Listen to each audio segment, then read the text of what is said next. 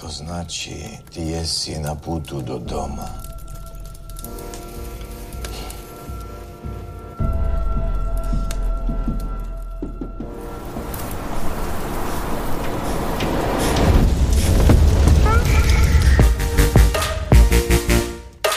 Hört Katz, den kritischen Film-Podcast Folge 78, heute mit Professor Dr. Markus Stiegelegger. Hallo. Und der Frage, wie viel ähm, Gewalt wir im Kino sehen müssen, um sie glauben zu können, vor allem wenn sie eventuell auf Reales verweisen soll, ohne durchlebt worden zu sein, denn äh, Jerzy Kosinskis umstrittener Roman The Painted Bird wurde verfilmt und ist für mich vielleicht schon einer der Filme des Jahres. Ich bin Christian Eichler. Hi.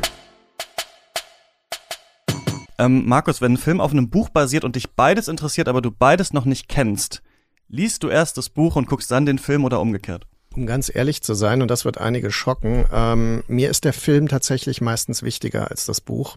Deswegen ähm, nehme ich da keine Rücksicht. Ich, nehme, ich, ich würde mir den Film in vielen Fällen zuerst ansehen und das Buch später eher aus informativen Gründen lesen, um eine Vergleichsmöglichkeit zu haben. Aber ehrlich gesagt, sind Film und Literatur so unterschiedlich, dass ich äh, die auch unterschiedlich wahrnehme. Und äh, für mich ist es eher so, äh, dass ich bei einem Buch brauche ich keine Überraschungen. Da geht es mir eher darum, wie ist das literarisch verarbeitet und so weiter und hält mich das irgendwie äh, mein Interesse aufrecht. Beim Film ist es eher so, äh, das ist ja ein etwas kürzeres Erlebnis, ne? meistens zwei, drei Stunden maximal, wie in diesem Fall. Und ähm, da spielen solche Dinge eine größere Rolle und da würde ich den Film wirklich zuerst sehen. Ja, ich würde es, glaube ich, auch so rum empfehlen. Ich habe unterschiedliche Erfahrungen da schon gemacht. Ich tippe mal, dass es gerade für Leute, äh, die an Dune interessiert sind, auch so eine Frage ist, die irgendwie mhm. lange sich nicht so richtig für das Buch interessiert haben und jetzt fragen, soll ich das vorher lesen oder auch soll ich den Lynch-Film vorher schauen, bevor ich den äh, Villeneuve mir anschaue? Und ähm, ja, ich glaube, das ist so eine typische äh, kognitionswissenschaftliche auch psychologische Frage des Primings auch, ne? Also sobald du halt eine Sache schon gesehen hast, achtest du ganz selbstverständlich auf andere Geschichten. Also ich zum Beispiel lese jetzt Dune und sehe dann, dann natürlich äh, Timothy Chalamet und Oscar Isaac vor meinem geistigen Auge äh, rumlaufen. Ja. Und ich habe andererseits ähm, äh, The Painted Bird vorher gelesen und dann den Film geschaut und achte dann natürlich die ganze Zeit drauf, was wurde aufgespart, ausgespart, wie wurde es mhm. umgesetzt, wofür entscheidet man sich hier, wie zeigt man etwas, das nur aus Innenansicht geschrieben ist. Also ähm, ja, ich denke auch, ich, ich glaube für Filmkritik eigentlich am besten erst Film gucken, dann schon mal Gedanken machen, vielleicht schon verschriftlichen, dann Buch lesen, dann vielleicht nochmal den Film gucken. Dann ist es vielleicht mhm. so, kommt man vielleicht zum komplexesten Bild am Ende, ja. Wenn man genau dieses, äh, den Fokus auf die Filmwahrnehmung legen will, ist das sicher so rum immer besser. Das ähm, denke ich auch. Markus, schön, dass du wieder da bist. Du bist ähm, Filmwissenschaftler, ähm, einer der Hosts vom Projektion Podcast. Woran hm. arbeitest du sonst noch gerade so? Was sollten Leute auf dem Schirm haben? Also es ist soeben ein Buch erschienen, das heißt Film, Bild, Emotion, Film- und Kunstgeschichte im postkinematografischen Zeitalter. Das ist ein Buch, das ich zusammen mit dem Regensburger Kunsthistoriker Christoph Wagner herausgegeben habe, mit einigen sehr äh, renommierten Autorinnen und Autoren, unter anderem äh, Gertrud Koch ist dabei, äh, Thomas Elsässer, der leider ja jetzt verstorben ist inzwischen. Das ist der letzte deutschsprachige Text, der von ihm jetzt erscheint. Und viele andere andere. Und äh, das ist ein Buch, das auf 560 Seiten sich mit äh, filmästhetischen Fragestellungen und der äh, Schaffung von Emotionen durch Bild und Klang halt äh, auseinandersetzt.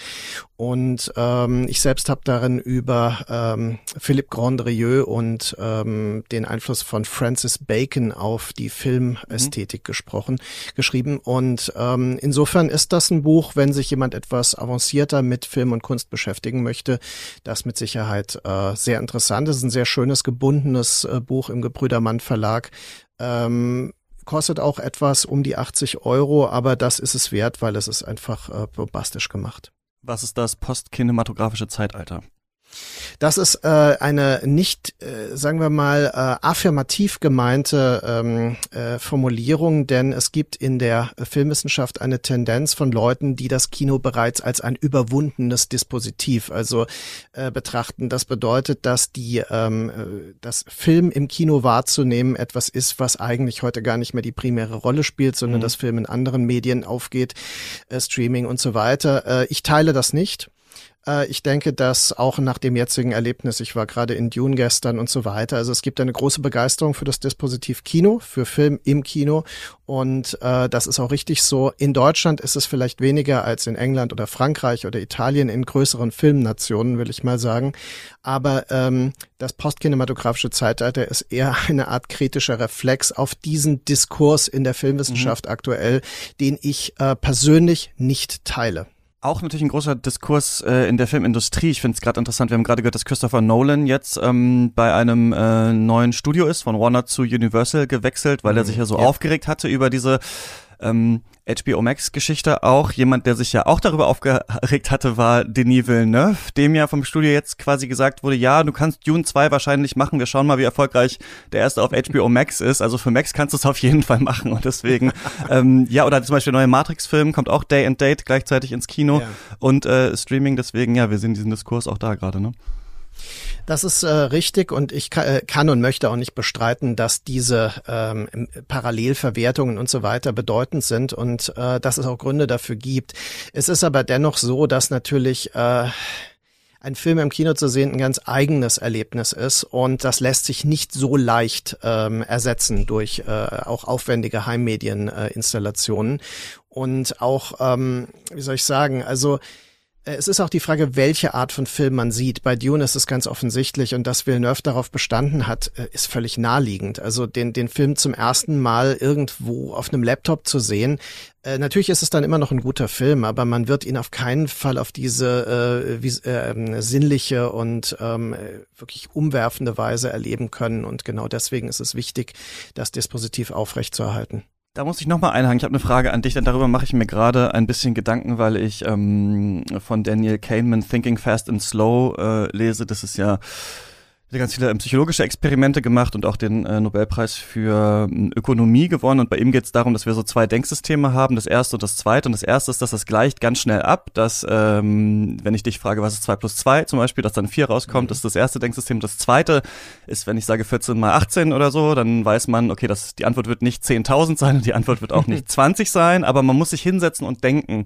Ja. Und da, während ich das lese, muss ich sehr viel an Kino denken und an die Frage, wie man Film wahrnimmt, denn man lässt sich ja einerseits manchmal überwältigen, gleichzeitig fängt man wieder an zu denken. Wie gehst du denn, zum Beispiel, du hast ja auch ähm, im Handbuch Filmgenre, was du rausgegeben hast, über Kriegsfilme mhm. ähm, geschrieben, kommen wir bestimmt bitte später nochmal drauf, wenn du jetzt einen neuen ja. Kriegsfilm siehst. Gehst du ins Kino und fängst sofort an zu denken? Lässt du dich überwältigen oder ist das eh beides verknüpft. Ich will nicht ausschließen, dass es dadurch, dass ich beruflich bedingt da trainiert bin, äh, äh, verknüpft ist. Aber äh, mein primäres Erleben ist ein sinnliches Erleben. Also ich sitze im Kino und lass mich ähm, überwältigen. Ich möchte wirklich, dass de, die Bilder mich von der Leinwand vereinnahmen. Das ist auch der Grund, warum ich die äh, Verführungstheorie des Films äh, favorisiere, die Seduktionstheorie, mhm. weil ich denke, Film hat Mechanismen der Vereinnahmung, die nicht so leicht intellektualisierbar sind. Und genau diese Mechanismen möchte ich persönlich auch zur Geltung kommen lassen und möchte mich denen auch unterwerfen und mich unterordnen. Ich äh, gehe davon aus, dass Film da etwas Diktatorisches hat und äh, man, wenn man sich äh, dem Film ausliefert, sich darauf einlässt und sich vom Film diktieren lassen möchte. Das ist sehr interessant, vor allem einerseits bei Überwältigungskino wie Dune, aber andererseits auch bei solchen Filmen wie äh, The Painted Bird, die äh, ja mit anderen Mitteln uns versuchen dann ähm, auf ihre Weise zu manipulieren. Genau, über den sprechen wir. Uh, The Painted Bird, ein Film, von dem ich, glaube ich, erst gehört hatte, als uh, Ines, Tino und ich hier über Come and See von Adam Klimov gesprochen hatten im letzten Jahr. Ähm, es wurde gesagt, ein äh, brutaler, fast unaushaltbarer Kriegsfilm über einen Jungen, der durch die Hölle gehen muss. 2019 ist er in Venedig im Wettbewerb gelaufen, übrigens dagegen Joker äh, verloren. Jetzt hat ihn Bildstörung in die deutschen Kinos gebracht. Also die Kinoerfahrung ist für euch hier erstmal unausweichlich. Ähm, ihr könnt ihn auch im Kino schauen und das würde ich auf jeden Fall auch empfehlen egal wie man ihn dann am Ende äh, findet. Der Film basiert auf dem gleichnamigen Roman von 1965 von Jerzy Kosinski. Das ist ein polnischer Autor, der darin vermeintlich über seine Kindheit im Zweiten Weltkrieg schreibt. Also es gab da eine große äh, Kontroverse, denn das stimmt gar nicht. Also Kosinski war wohl recht sicher ähm, im Krieg aufgehoben, was man aber von dem Jungen in seinem Roman nicht sagen kann. Er gilt auch, also der Autor als ähm, Lügner, der sich falsch dargestellt hat. Dann hat er dieses Buch halt relativ schnell auf Englisch geschrieben, obwohl er dem Englischen wohl da noch gar nicht so richtig mächtig war. Ähm, verschiedene Literaturkritiker meinten, seine Bu Bücher unterscheiden sich sehr im Stil, also er hat offensichtlich mit unterschiedlichen ähm, Übersetzern gearbeitet. Es geht da um den Zweiten Weltkrieg. Ähm, eigentlich Krieg an der Ostfront, aber der Ort, an dem das hier spielt, ist nicht ganz klar. Es wurde aber sehr auf eine, als eine Analyse der polnischen Gesellschaft dann auf jeden Fall gelesen und war dann auch umstritten. Es geht um einen äh, Jungen, der von seinen Eltern aus der Großstadt ins Dorf gegeben äh, wird, weil er da sicher sein soll, eben vorm Krieg. Aber das ist nun wirklich nicht der Fall. Also dieses Buch ist eigentlich so eine Art Roadtrip des Grauens. Wobei, wie ich finde, auch sehr ruhig und märchenhaft erzählt. Also es geht einerseits so um das Leben in und mit der Natur, also ums Jagen, Feuer machen, sich nachts warm halten, schlachten und so weiter und so fort. Andererseits aber auch um das, ja, was Menschen einander antun und auch diesem Kind. Er gilt da immer entweder als ähm, Gypsy oder als äh, Jude, bei denen er sagt, er ist beides nicht, aber die ähm, vielen verschiedenen Dorfbewohner und Menschen an, die er äh, stößt, halten ihn dafür und er landet dann bei so einer ja, vielleicht Magierin, so einer Dorfweisen, die ihn zum Beispiel Schamanin, im Boden, ne? Schamanen, genau, die in den Boden eingräbt, äh, Vögel reißen ihm da die Haare aus, er gerät an einen prügelnden Mann, der ihn aufhängt, er ist dabei wie ein äh, Müller eifersüchtig seinem Helfer die Augen aussticht, es gibt Vergewaltigung, Sodomie, Verbrennung, ja, bis wir irgendwann das Gefühl bekommen, okay, hoffentlich kommt er doch bald in die Stadt äh, zurück. Es kann ja eigentlich nicht schlimmer sein als das, was hier passiert, aber da ähm, muss man natürlich auch ein großes Fragezeichen dran setzen. Das wurde jetzt adaptiert fürs Kino vom tschechischen Regisseur Václav Mahul.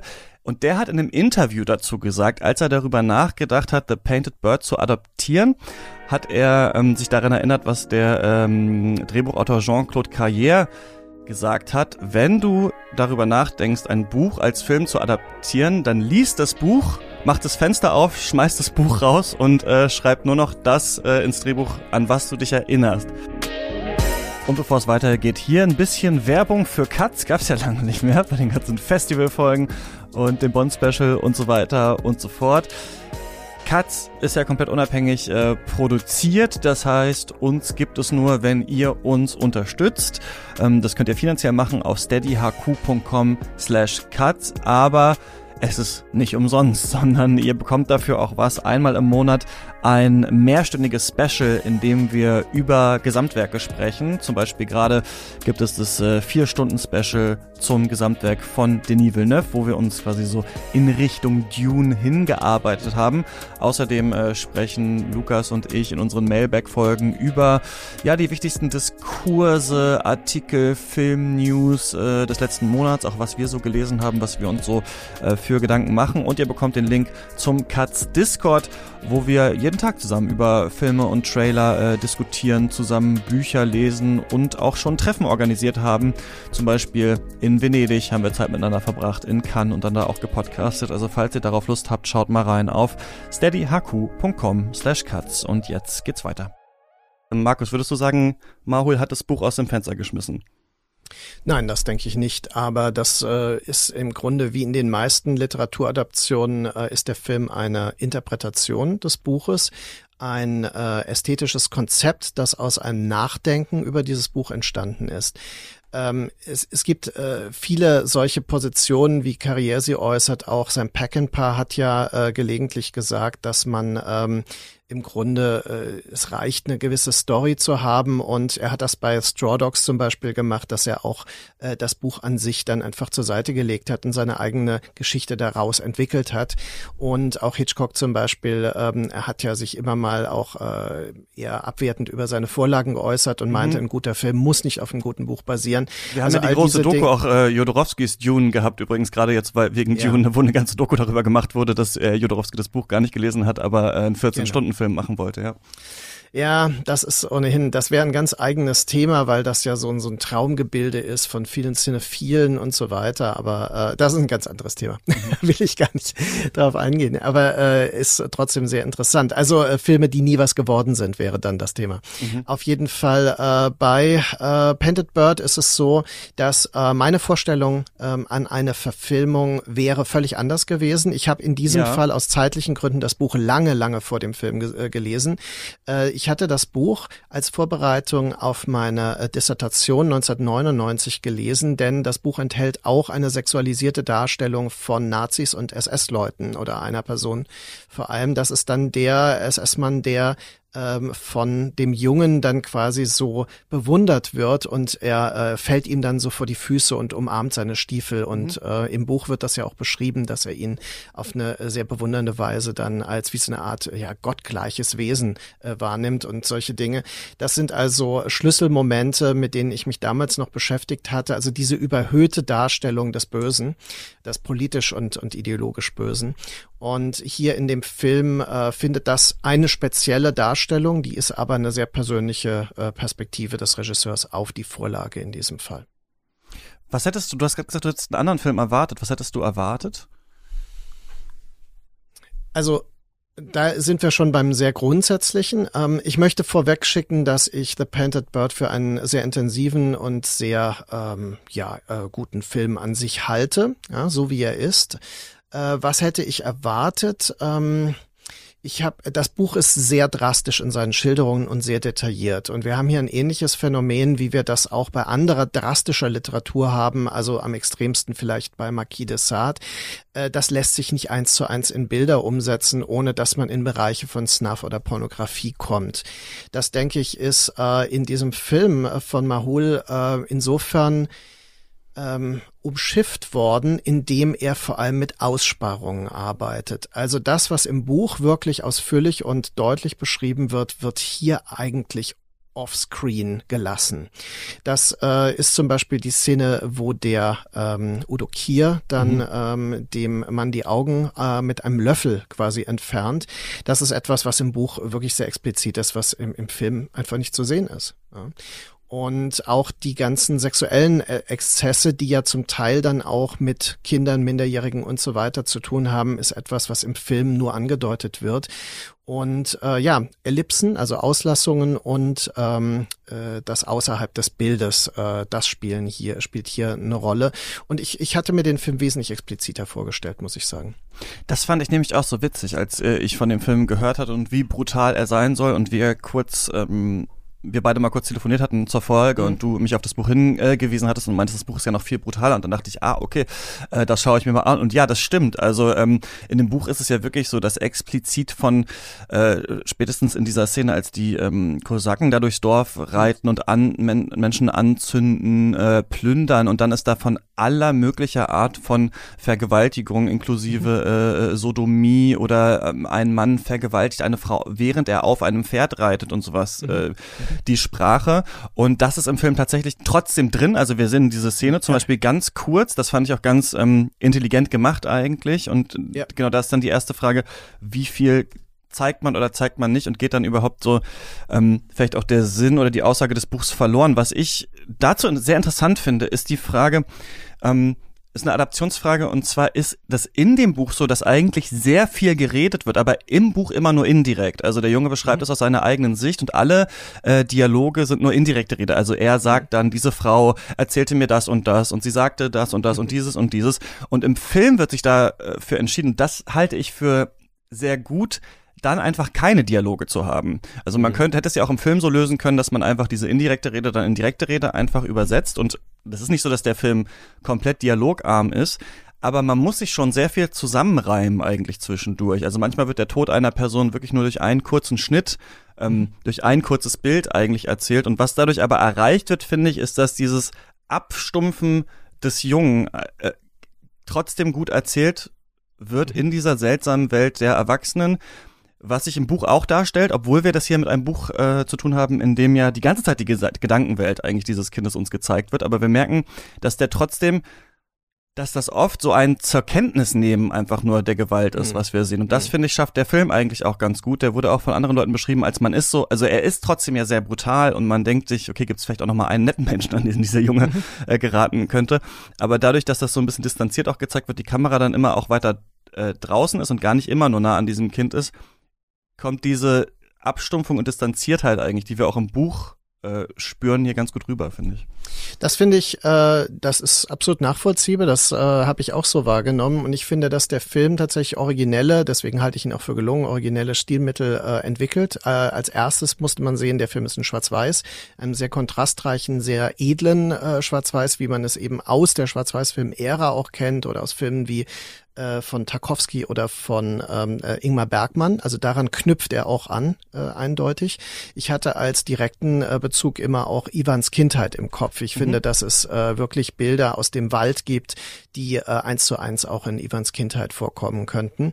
Äh, dann ist es so, dass er zusätzlich noch mit einem sehr kinotypischen Breitwandformat arbeitet, mit dem er eine weitere Überhöhung der Bilder schafft. Also die, es ist das Gegenteil der Strategie von L.M. Klimovs äh, Naturalismus in vielen Stellen in Komm und Sie. Der wurde ja auch erwähnt, auch ein Kriegsfilm aus Sicht eines äh, Jugendlichen. Und äh, da ist es aber so, dass durch das 4 zu 3 Format so eine äh, extreme Enge geschaffen wird, so ein, ein, ein Wahrnehmungskorridor. Das ist bei Painted Bird geöffnet für die große Leinwand. Und diese Öffnung ist eine ästhetische Distanzierung, die uns genau mit dem von dir beschriebenen Effekt äh, auf eine Sicher auf einen Sicherheitsabstand ähm, hält, der äh, eine zu große Verunsicherung über den Verlauf der drei Stunden Film ähm, nicht unbedingt äh, möglich macht. Und äh, ich denke, man kann den Film sehen, ähm, also auch wenn man jetzt nicht äh, das wirklich gewohnt ist, solche Darstellungen zu sehen.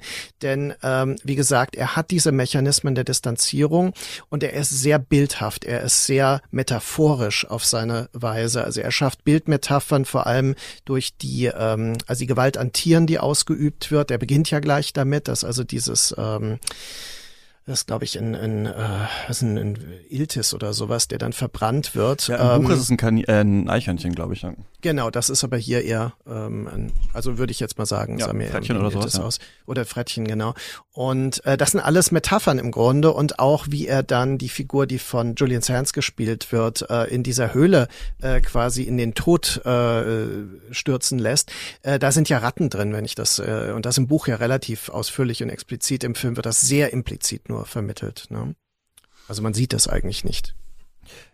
Genau, die große Metapher im Zentrum von dem Film und dem Buch ist ja der bemalte Vogel, so heißt das Buch ja, ja auch auf Deutsch, uh, The Painted Bird, so in Grundkurs Filmanalyse kann man sich immer fragen, okay, wie heißt der Film? Gibt's eine Szene? Mhm. Aha, was wird da gesagt? Er ist da bei so einem Vogelfänger dann ja. später. Also dieser Junge wird wirklich, also wir können uns das quasi so vorstellen, der ist immer in verschiedenen Stationen und wir denken kurz, jetzt ist mal Ruhe. Vielleicht wird er trotzdem äh, geschlagen oder muss harte körperliche Arbeit machen, aber er ist erstmal in so einer Art von Sicherheit und dann kommt es mhm. meistens von außen. Wenn man das Buch liest, also ich finde ja sowieso bei so drastischen Darstellungen, ich habe da schon öfter, wir haben da im Villeneuve-Special und im Haneke-Special auch drüber geredet, manchmal hat hat es was, das ist fast ins Humoresk gekippt, wenn man dieses Buch liest und sich denkt, okay, jetzt ist gerade mal zehn Seiten Ruhe, wahrscheinlich kommt direkt wieder der Mob mit den Fackeln um die Ecke und so ist es dann meistens tatsächlich ja.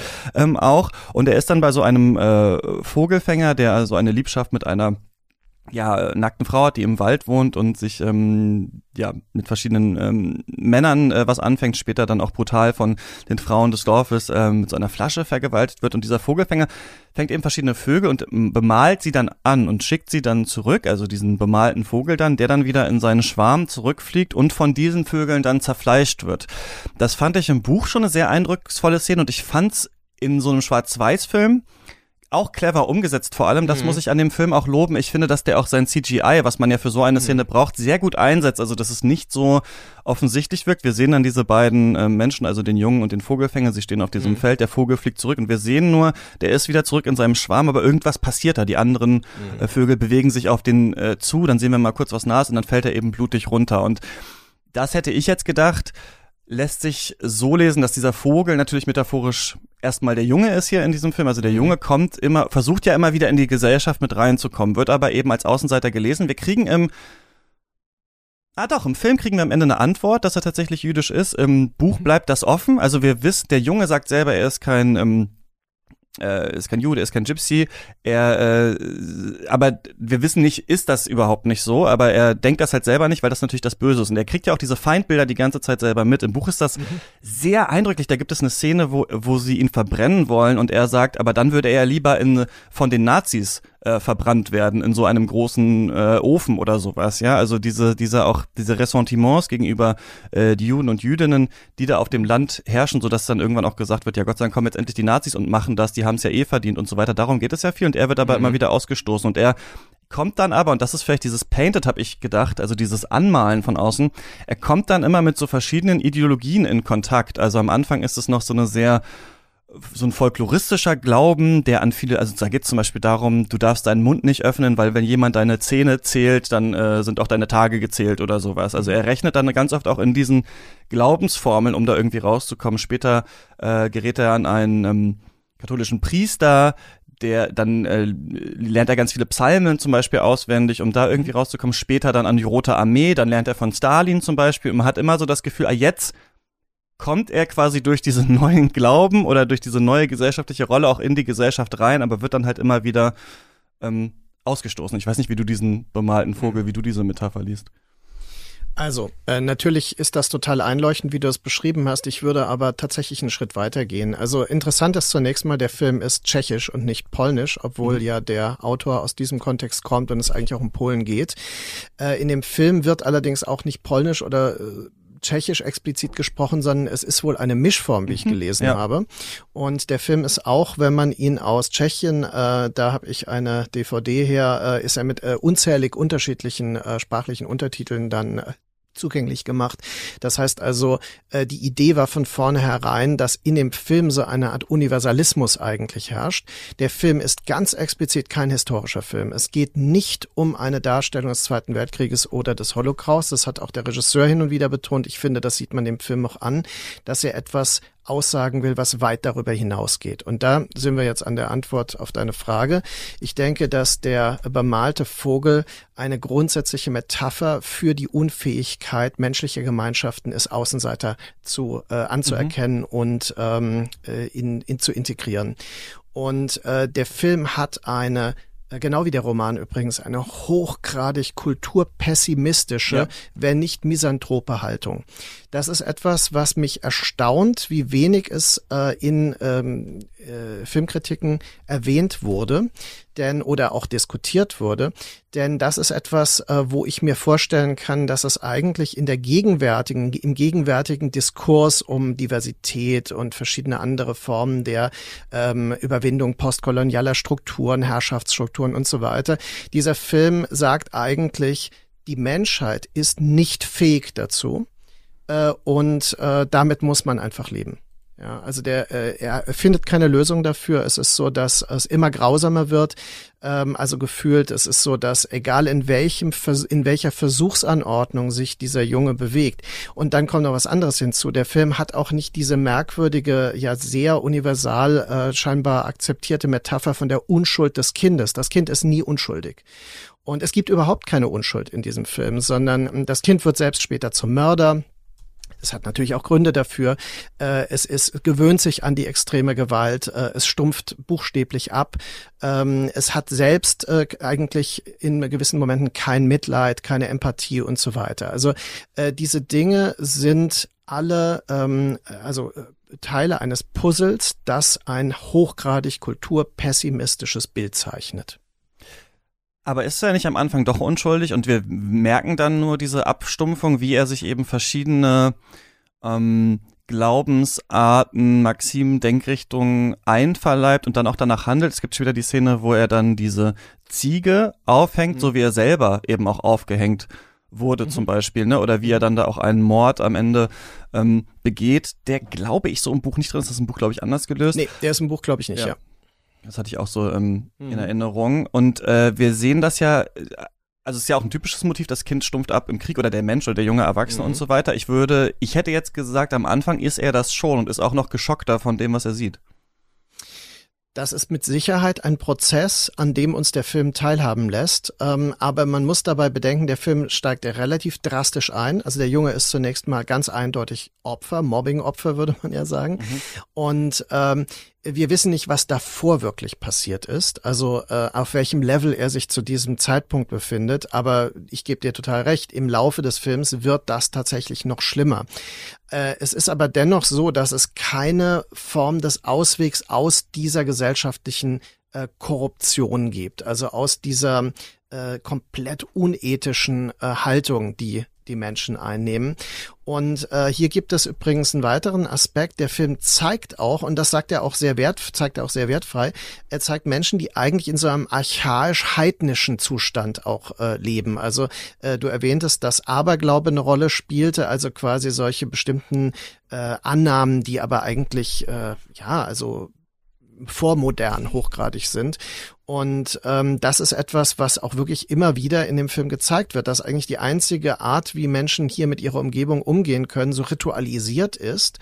Und es ist auch nicht zufällig, dass das eine Schamanin ist, bei der er dann lebt, die ihn dann aber auch irgendwie entsorgt auf diese Weise, die ja auch auf dem Plakat dann abgebildet ist, dass sie ihn da eingräbt, ne?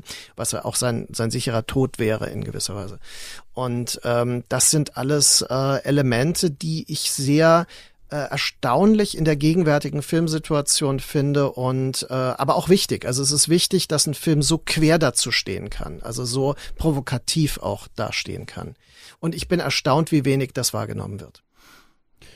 Wir haben das ja öfter mal trotzdem, auch wenn du jetzt eine Sonderrolle des Films siehst im Kino, dass wir das Gefühl haben, das ist jetzt nur nihilistisch, was uns hier gezeigt wird. Hier gibt es keinen Ausweg. Die Frage ist, sagt der Film das wirklich? Denn am Ende ist es ja so, dass er dann erkennt äh, die Nummer auf dem Arm äh, seines Vaters mhm. und dann seinen Namen also der Junge verstummt auch im Laufe des Films. Im Buch findet er am Ende ja. seine äh, Stimme wieder. Im Film wird das nur dadurch angedeutet, dass er dann auf den Bus, in dem die sitzen, äh, so seinen Namen schreibt. Also mhm. da ist es ja so, dass er einerseits erkennt, also die jüdische Herkunft und dann seinen Namen hinschreibt. Hat das nicht doch irgendwie so was Hoffnungsvolles, dass dann doch wieder vielleicht er zu sich selbst finden kann, dass es doch vielleicht einen Ausbruch daraus gibt, wenn dieser Krieg vorbei ist? Denn bei also genau, die Frage, die ich bei nihilistischen, weil ich muss sagen, ich mag eigentlich nihilistisches Kino immer ganz gerne. Ich mag eigentlich ganz gerne, wenn es ähm, manchmal nicht noch den positiven Ausweg gibt, sondern eher man in die Magengrube geschlagen wird und sich dann fragen soll, was man daraus liest. Liest du den Film wirklich so als, als, als so eine Art, ja, es ist jetzt egal, ob Krieg ist oder sonst was, so Menschen sind einfach so, oder sind die zum Beispiel nur so, weil da gerade eben Krieg herrscht? Das ist natürlich ein interessanter Kreislauf, der sich da andeutet. Aber äh, wie alle großen Kunstwerke ist auch dieser Film offen genug, dass er uns als Publikum unterschiedliche Ansätze möglich macht. Und deswegen ist die Frage, wie siehst du es, wie sehe ich es, durchaus berechtigt. Denn ähm, gewisse Teile, wir nehmen den Film durchaus zu gewissen Teilen gleich wahr, aber wie wir das einordnen, hängt sehr stark von dem, was wir sehen wollen, was wir gewohnt sind zu sehen, was wir äh, ablehnen und so weiter, äh, hängt damit zusammen. Und das äh, würde ich, also ich selbst habe den Film doch sehr äh, pessimistisch wahrgenommen. Ich äh, würde das auch einräumen. Ja, er schreibt dann seinen Namen auf die Scheibe und so weiter. Aber äh, das ist für mich eher ein sehr starker aktueller Bezug. Der Film sucht sehr stark aktuelle Bezüge, weil er stellt ja auch die Frage, was macht das, hat das mit einem Menschen gemacht, der in, in kindlichen Alter durch diese drastischen Exzesse gegangen ist, ähm, äh, Kindersoldat vielleicht geworden ist. Das gibt ja diese Szene mit den Russen, wo er dann mit dem Scharfschützen unterwegs ist. Barry Pepper spielt den ja in interessanter Weise in amerikanischer Darsteller mhm. auch noch. Und ähm, dazu möchte ich auch gleich noch was sagen zu den Darstellern.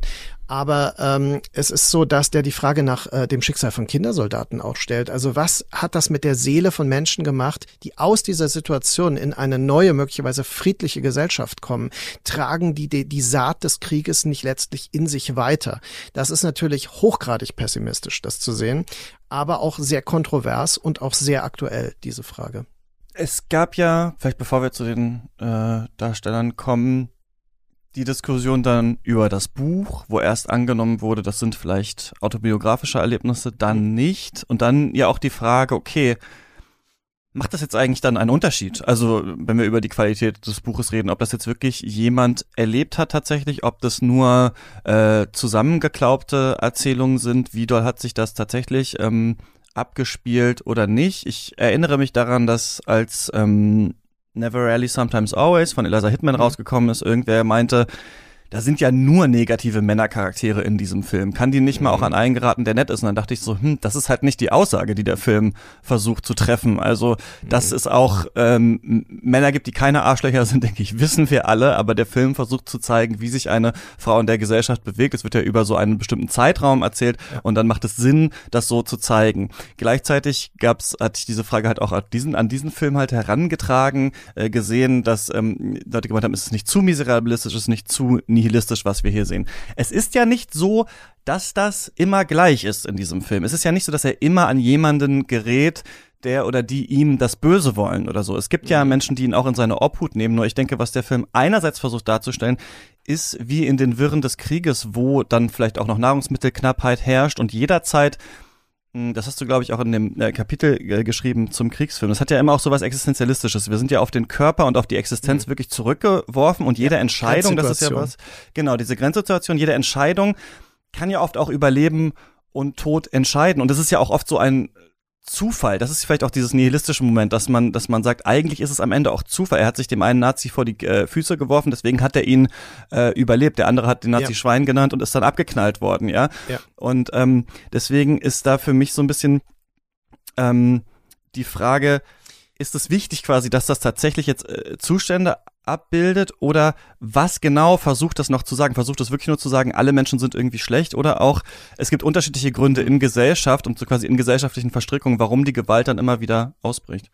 Aber wenn man genau diese Sequenz beschreibt, ja, also wo sie äh, gefangen genommen werden von den SS-Leuten und dann äh, der eine in seinem Widerstandsgeist sofort getötet wird, und der andere, unser Protagonist, sich, indem er sich äh, fast lustvoll unterwirft in diesem Moment, äh, überlebt, äh, wird ja eine Strategie des Überlebens äh, entkoppelt von einer Form der ideologischen Standhaftigkeit. Also zu mhm. sagen, ich lehne äh, die Invasoren, ich lehne die Nazis mit ihrer Ideologie komplett ab und dafür gehe ich in den Tod. Ne? Das wäre ja die, das eine ähm, Moment. Und das andere wäre, ähm, ich liefere mich der jeweils stärkeren Machtposition aus und ordne mich unter, um zu überleben. Das wäre eine andere Strategie. Das ist hochgradig kontrovers, weil natürlich äh, andere Filme, auch Komm und Sie übrigens, äh, immer noch diese Idee haben, es gibt die wahrhaft böse Ideologie und die ist verkörpert durch die Nazis und durch die ähm, äh, Waffen-SS, die diese Pogrome verübt und so weiter. Und der Film hat auch natürlich die Disposition des Antisemitismus, der die ganze Gesellschaft dort ähm, quasi verseucht hat. Das ist etwas, was ähm, den Film auch so möglicherweise, ich weiß nicht, ob er in Polen überhaupt läuft. Ich kann mir vorstellen, dass er in Polen nicht laufen wird, weil das ja genau das ist, was man dort gar nicht hören will, dass in Osteuropa diese, äh, also die Nazis sehr viel Unterstützung fanden und dass der Holocaust natürlich Mithilfe äh, dieser Bevölkerungsteile der antisemitisch Gesinnten äh, durchgeführt werden konnte. Und äh, das wird ja jetzt quasi per Verordnung zum Teil rechtlich äh, ausgeschlossen. Und äh, da finde ich den Film einfach wichtig und mutig, dass er diese, diese Kontinuität auch äh, fast universal werden lässt. Also diese Kontinuität des Destruktiven und des Bösen innerhalb der Gesellschaft. Ich hatte nämlich auch das Gefühl, dass das so was Multiperspektivisches ist. Also man kann das natürlich oberflächlich lesen und sagen, hier sind ja zwei äh, Nazi-Soldaten, die ihn beide laufen lassen. Und man könnte das mhm. natürlich oberflächlich lesen und sagen, der Film will jetzt sagen, die Nazis waren auch nur Menschen oder keine Ahnung was oder waren auch nicht so schlimm. Aber ich glaube, was der Film eigentlich eher, also uns ist ja klar, dass diese Situation unter anderem ähm, wegen dem Angriffskrieg, wegen Nationalsozialismus überhaupt erst in dieser Drastik entstanden ist. Ich meine, wir haben da eine Situation, die, das finde ich auch mit einer der äh, stärksten Szenen des Films eigentlich, weil sie aber auch so unheimlich trist ist es, als ähm, die Juden und Jüdinnen, die da äh, deportiert werden, gerade es schaffen, mhm. aus diesem Zug rauszuspringen, sich zu befreien, dann abgeschossen werden und dann ist diese Szene nicht vorbei, sondern dann sehen wir die Plünderer, die kommen mhm. und versuchen, denen dann wieder ihre Sachen abzunehmen und da ist es ja auch so, dass er dann ähm, diese Gunst der Stunde ergreift und dann einem Jungen, der noch lebt, da quasi die äh, Schuhe stiehlt. Und ich habe einerseits das Gefühl, so der Film äh, sagt jetzt nicht, wir klammern jetzt die Nazis aus oder so, sondern die sind tatsächlich da und wir sehen ja ihre Gräueltaten. Gleichzeitig sagt der Film auch nicht, wir klammern den Antisemitismus aus, sondern der ist natürlich auch da.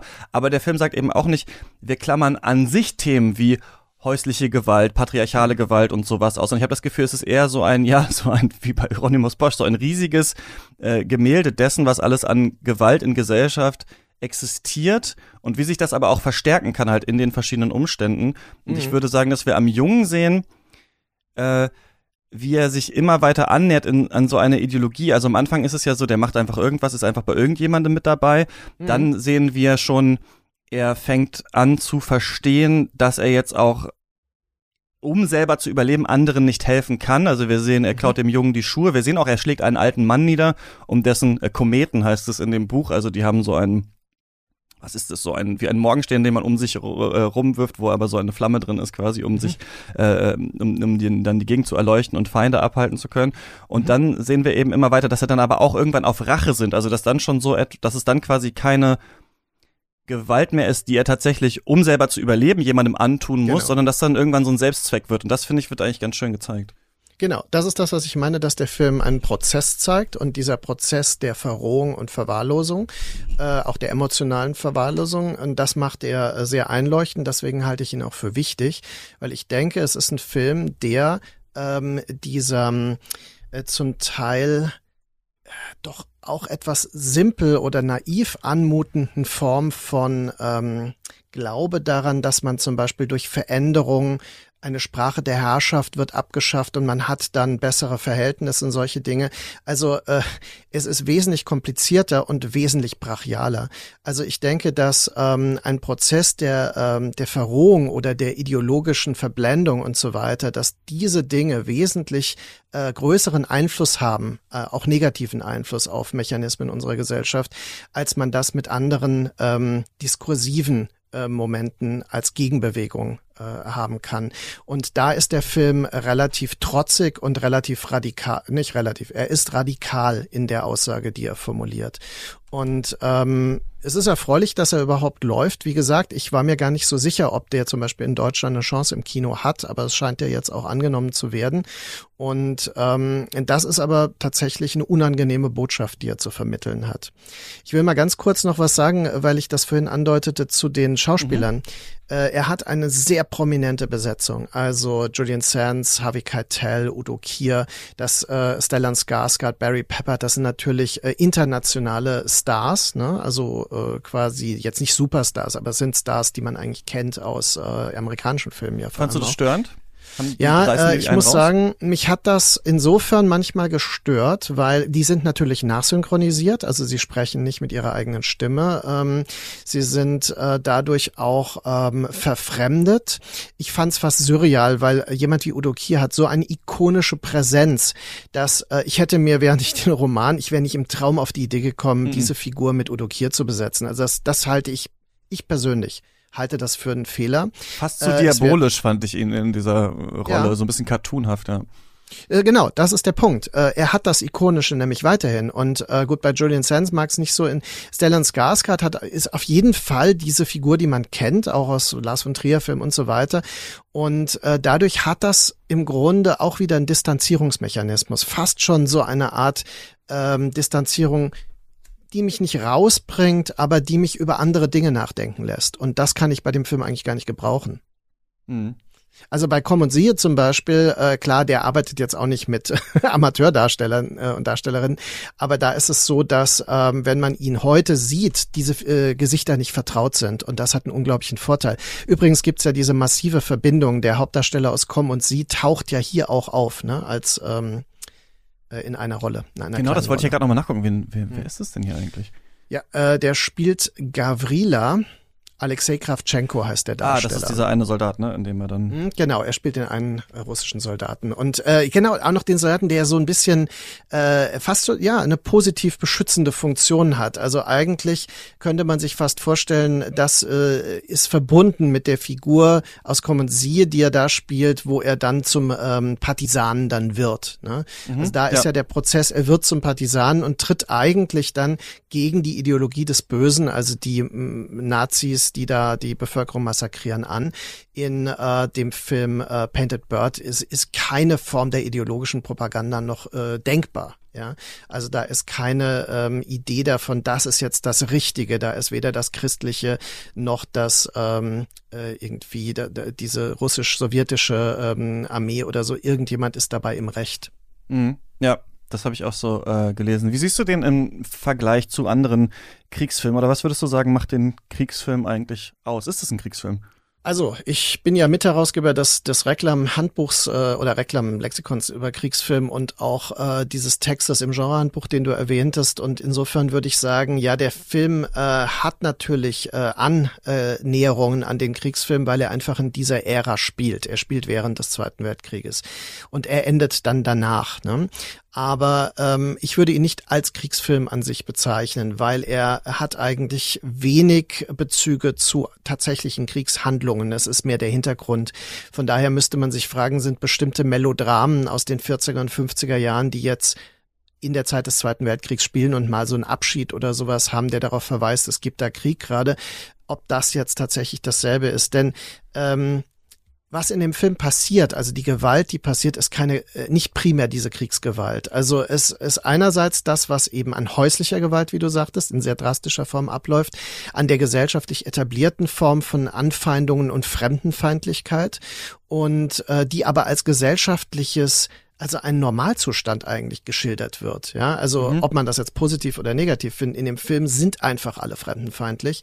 Und ich glaube, das ist auch etwas, was man selten hat im aktuellen Kino, dass also ein Film einfach das so stehen lässt, ja. Die Menschen sind fremdenfeindlich. Punkt. Ja. Wir müssen damit klarkommen und äh, ist also eigentlich sehr unpopulär, was er da macht. Gleichzeitig ist es so, dass ähm, die äh, Szene, wo die äh, äh, Deportierten aus dem Zug flüchten, die du erwähnt hattest, das hat natürlich etwas Kriegs äh, Bezogenes, also von, ne, die Deportationen waren ja militärisch organisiert zum Teil und so weiter. Aber man hat keine wirklichen äh, Kriegssituationen bis zum Schluss, wo er dann, oder relativen Schluss, wo er dann mit dem Scharfschützen unterwegs ist. Und äh, das finde ich, äh, macht den Film nicht unbedingt zu einem Kriegsfilm. Ich würde ihn nicht in einem Kriegsfilm-Lexikon oder sowas wirklich an erster Stelle sehen. Das bei Komm und Sie anders. Komm und Sie geht wirklich darum, dass ein Junge zu den Partisanen will und dass er Kriegshandlungen mitbekommt.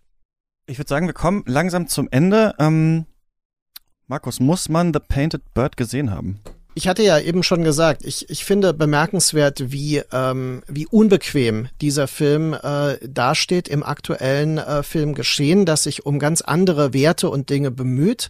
Insofern finde ich ihn extrem sehenswert. Er erfordert sicher ein gewisses Durchhaltevermögen mit seinen drei Stunden Laufzeit. Er ähm, erfordert ein gewisses äh, Wagnis, weil er durchaus drastische Themen anspricht und auch Situationen kreiert. Aber es ist ein hochgradig ästhetisierter Film. Es ist ein Film, der eben immer auch Me Mechanismen der Distanz mitdenkt und deswegen ist das natürlich ein Film, den man genauso sehen kann, wie man äh, Ivans Kindheit sehen konnte. Ja? Also äh, insofern finde ich, ähm, es ist ein nicht nur ein Film, den man sich angucken kann, man sollte ihn sich angucken, wenn man wirklich an engagierten und äh, mutigen äh, künstlerischen Filmen interessiert ist. Ja, ich finde auch, man sollte den äh, gesehen haben, wenn ihr den jetzt noch ins, ins Kino irgendwo erwischen könnt. Ähm, es lohnt sich auf jeden Fall. Wir haben bei solchen Filmen, die nicht ganz, die quasi in einem Ort spielen, der nicht näher benannt ist, aber trotzdem auf einen realen Konflikt verweisen, da manchmal ja schon so das erste Fragezeichen dran. Wir haben im Villeneuve-Special über Incendie geredet, äh, bei dem es äh, so ist, dass nicht ganz klar benannt wird, wo der äh, Film spielt.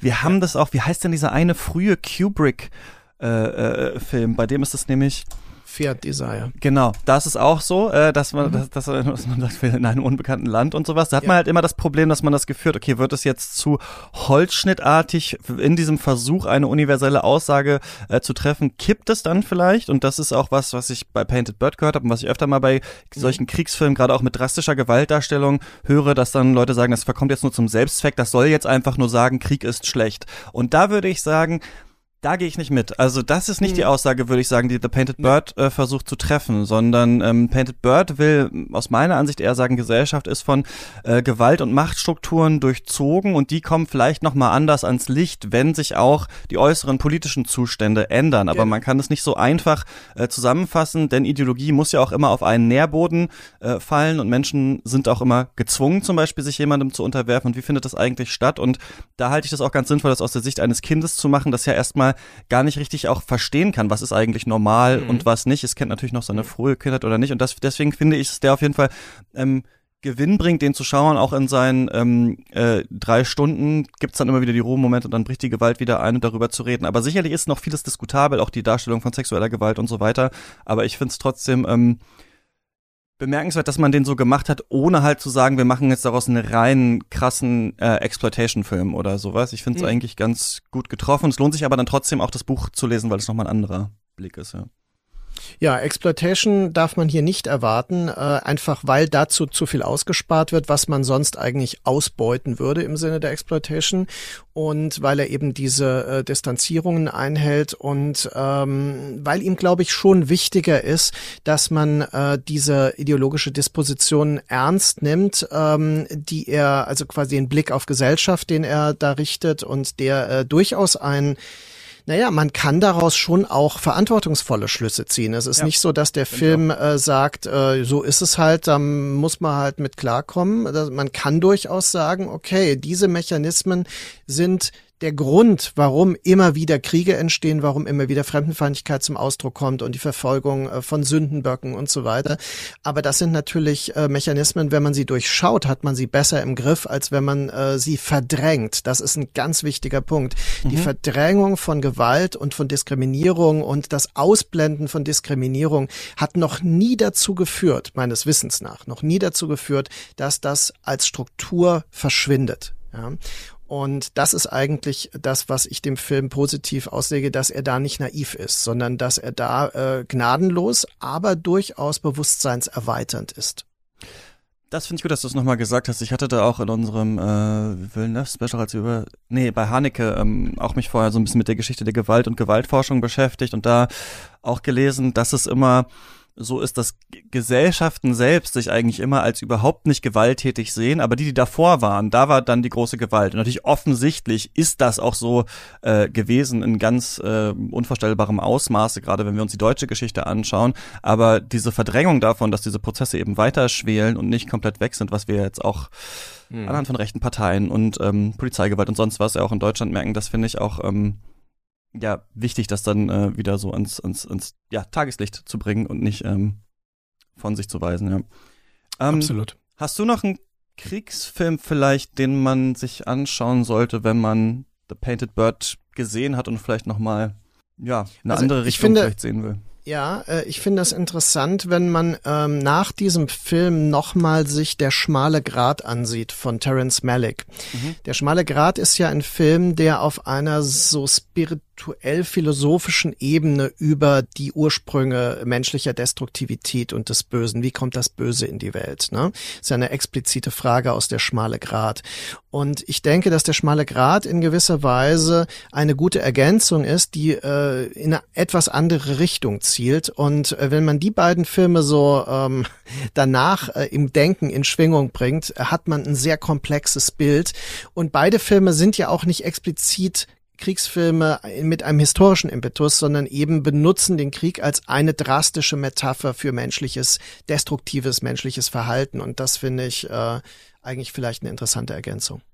Ja, stimmt. Da ist ja auch dieses Schweigen der Natur oder beziehungsweise die Natur im schmalen Grad ist laut, aber sie ist so Zeugin eigentlich auch für mhm, diese Gewalt, genau. die da passiert. Hier und im Buch fand ich stark, dass ganz viel es darum geht, wie lebt man mit Tieren zusammen und auch wie, ja. das wollte ich nochmal sagen, das ist im Buch auch sehr schön gezeichnet, finde ich, wie wichtig so Gegenstände und Werkzeuge sind. Das ist im ja. Film noch manchmal so, dass man sieht, jemand säubert eine Waffe und der Junge guckt da so drauf.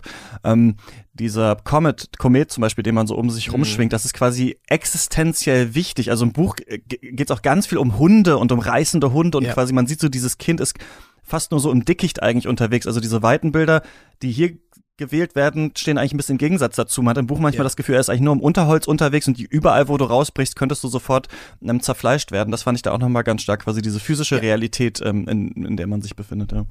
Genau, auch die Gleichstellung, das finde ich sehr interessant, weil bei Terence Malick hat man ja auch die gleichberechtigte Darstellung von Mensch, Natur und Umwelt und Tieren und Menschen, also kein Speziesismus, wie man heute sagen würde, äh, sondern äh, quasi also eine Koexistenz. Und diese Koexistenz ist aber bei, das kommt im Roman deutlicher, das stimmt, bei Kosinski schon eine, äh, die äh, zeigt, also die Welt ist eine Welt des Todes und der Gefahr. Und ähm, das klar, das ähm, greift der Film nur punktuell auf.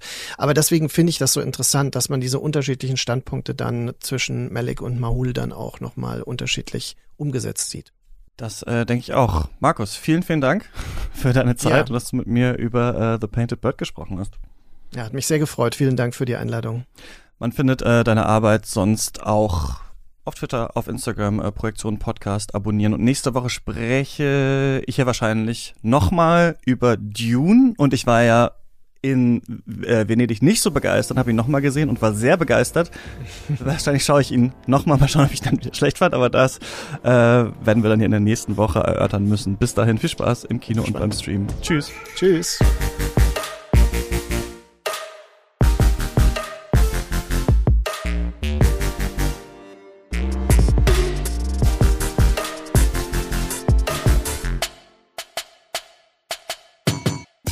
Katz ist eine Produktion von mir, Christian Eichler. Ihr könnt mich immer erreichen unter katzpodcast.yahoo.com und auf Twitter. Folgt uns auf Instagram und auch unseren Gästinnen auf äh, Social Media. Die Links gibt's in der Podcast-Beschreibung. Bewertungen sind auch immer cool äh, in der Podcast-App eurer Wahl und am allermeisten freue ich mich über finanzielle Unterstützung. Alle Infos auf steadyhq.com slash cuts und an dieser Stelle vielen, vielen Dank an unsere Studio-BossInnen, die uns mit 10 Euro im Monat unterstützen. Das sind David Bockhorn, Stefan Kiske, Georg Kraus, Christian Wefers, Florian Zeppenfeld, Joshua Franz und Tom Simmert. Alle weiteren ProduzentInnen gibt's in den Shownotes. Bis nächste Woche oder vorher im Discord.